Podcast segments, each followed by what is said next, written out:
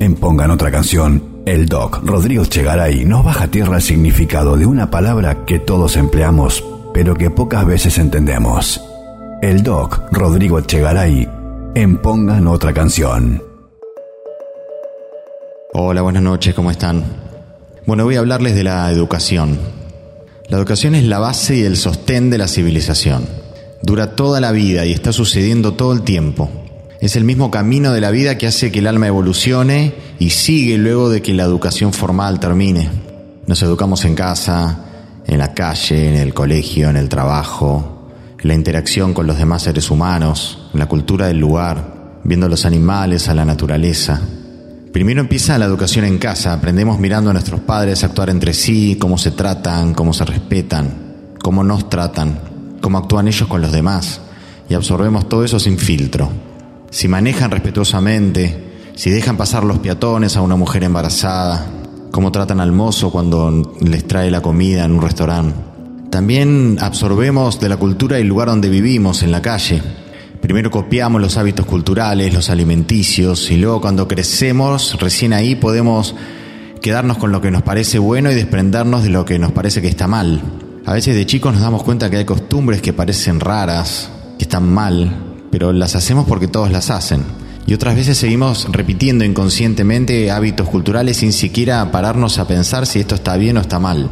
Por ejemplo, si naciste en un lugar donde las jineteadas es algo normal y cultural y un encuentro familiar, te va a costar darte cuenta de que eso en realidad es un enorme maltrato animal, de que está mal. Lo mismo con las corridas de toros, pero muchos lo ven como algo normal, golpear a un animal para someterlo o matarlo haciendo un show. Entonces es necesario para mí desprenderse de todo lo que absorbimos, separarse, verlo desde afuera y repensarlo y volver a decidirlo. ¿Esto está bien o está mal lo que estoy haciendo? Y después está la educación en el colegio. Existen todo tipo de escuelas. Los sistemas educativos están siempre en constante evolución. Desde el siglo pasado, en la revolución industrial y la migración de la gente del campo a las ciudades, cambió el sistema educativo y muchos de estos cambios siguen todavía funcionando hoy. La educación pasó de ser un lugar donde se daba información estandarizada para que los niños puedan entrar dentro del sistema económico industrial. Se dividieron por edades, se estandarizaron los programas y temarios, y todos tienen que aprobar las mismas materias sin importar las características especiales de cada chico. Se empezaron a focalizar en el contenido de la materia, en las pruebas y que todos deben pasarlas. Y también se estandarizaron los métodos de evaluación y se cuantificaron poniendo notas, números, aprobados, desaprobados. Y al poner exámenes comenzamos a crear un grupo de pequeños ganadores y muchos perdedores. La educación se convirtió en un proceso de alentar la competición, el éxito económico. Y esto lleva al estrés del chico. El mundo comenzó a girar alrededor del motor económico y se volvió más grande que los mismos humanos. Y preparamos a los chicos como engranajes de este sistema económico. Entonces los adaptamos con la educación para que encajen ahí dentro. Hacemos escuelas como trabajos y hay presiones sobre los chicos, sobre los maestros, horarios estrictos, encierro, separación de la comunidad, estructura verticalista. Te ponen horarios para estudiar matemática, luego suena el timbre, estudiar geografía, suena el timbre, hora de inglés, hora de química, y no te llevan en el natural ciclo y ritmo del aprendizaje de cada uno. Pero si la información que nos dieron todo este tiempo llevó a este caos ecológico, ¿por qué voy a creer en esto? Hay que hacer un cambio radical. La ocasión no tiene que ser solo técnica e informativa, sino ética y moral, para crear un mundo mejor, para sensibilizarnos y comprometernos con un bien mayor que el de nuestros propios deseos. La educación tiene varios componentes, el más básico es la transferencia de información, pero hoy con Internet ya esto está a mano de todos. Entonces ahora es más aprender a buscar y discriminar la información y ver para qué y cómo la voy a usar en beneficio mío, de todos y del planeta.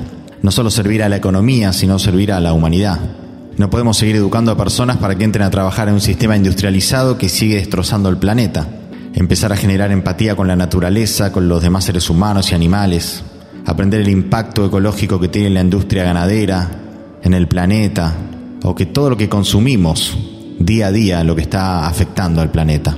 Aprender a comer, cómo funciona nuestro cuerpo, aprender a caminar, a sentarnos, a pararnos. Hay muchas disciplinas hoy como la osteopatía, el RPG, el PSP, que nos enseñan a mover nuestro cuerpo, a pararnos, a acostarnos, a sentarnos. La educación debe ser ayudar a florecer al ser humano en su máxima expresión. No es solo aprender habilidades para ganarse la vida, sino que es aprender a comprender la vida misma, La escuela debería ser solo un lugar donde se ayuda a cultivar el interés y la curiosidad, el talento, la habilidad de cada persona, de cada chico y despertar su conciencia, desarrollar una sed por saber. Es todo lo que la escuela debería ser. Para que una planta crezca solo tenés que crear un ambiente donde pueda crecer naturalmente y la planta va a florecer. La escuela es lo mismo, tiene que ser un lugar inspirador y ayudar a los chicos. Los chicos van a crecer solos. ¿Qué es lo que el ser humano debe hacer en este planeta? Debería ser la pregunta principal. Dividirlos más por intereses y afinidades que por grupos de edades. Tratarlos a todos en forma diferente, son todos diferentes y originales como personas. Tener en cuenta los distintos tipos de inteligencia de cada uno. Está la inteligencia lingüística, la matemática, la visual espacial, la musical, la kinestésica o corporal, la inteligencia de relaciones interpersonales, la inteligencia emocional, la del autoconocimiento, la inteligencia ecológica y natural, la existencial y filosófica, etc. La musical. Entonces educar a cada uno según su camino, acompañarlo en su camino. Y así a medida que va creciendo no se va a apartar de él. Sí, por supuesto, enseñar los valores absolutos, el no matarás, no, no dañarás a otros, pero aplicarlos a cada uno individualmente, porque cada uno tiene su propio camino, su propia fortaleza, sus propios conflictos en su casa. Buscar los puntos fuertes de cada chico y sacarlos a la luz, los puntos que realmente tiene esa persona, los dones, y no lo que nosotros pensamos que debería tener.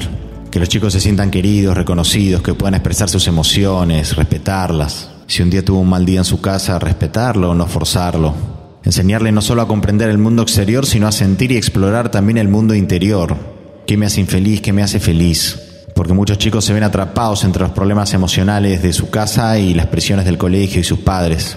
Y no fomentar más la competencia, nadie tiene que ganar, todos estamos para mejorar, para colaborar, generar más ejercicios colaborativos que competitivos. En vez de una competencia de ciencia, hacer una colaboración de ciencia. Si el niño no estudia para aprender, no trabaja por placer ni para realizarse, lo hace porque eh, si no pierde la seguridad, el amor de sus padres, entonces todo su accionar pasa a estar controlado por el miedo. Y si siempre haces lo que te dice el adulto, te desconectás de vos mismo. Pero si estás acostumbrado a seguir tu propio impulso y seguís conectado con tu interior, vas a saber siempre lo que querés hacer y te vas a ser responsable de esto que decidiste. Y que los colegios no sean más espacios de tedio, de aburrimiento. Un adulto que imparte conocimiento, el chico que absorbe y repite. Esto es aburrido. Y a medida que la gente crece, los chicos pierden sus ganas de aprender. Pero todos amamos aprender, los chicos, los grandes. Todo el tiempo los chicos preguntan por qué esto, por qué aquello. Y el cerebro humano lo que más le gusta es conocer, pero con alegría, jugando, haciendo, compartiendo, colaborando y buscar el ritmo natural del aprendizaje sin tantas imposiciones. Si aprendes algo obligado, lo más seguro es que tu cerebro quiera olvidarlo, porque está asociando ese aprendizaje a obligación, aburrimiento, a imposición. Genera un, un mal recuerdo. Y el niño da lo que recibe, hay que generar relaciones amorosas en el aula, aprender el respeto, proteger los bullings, cambiar los castigos por tomas de conciencia. Hay muchos lugares en los cuales se disciplina de una manera diferente. Por ejemplo, cuando alguien se porta mal, le envía a los chicos a meditar en lo que hicieron, o a pedirle perdón, o a juntarse, o a estar juntos y hablar, a meditar. Como las tribus africanas en las que cuando alguien hace algo mal, todos lo abrazan y le dan amor y lo perdonan. Ya hay sistemas como Montessori en Islandia, en Finlandia, Steiner, Waldorf. Hay muchos sistemas nuevos que ya no evalúan a los niños con aprobado y desaprobado, con notas, para no generar frustraciones, desvalorizaciones. Solo valorar cómo fue la evolución de la persona.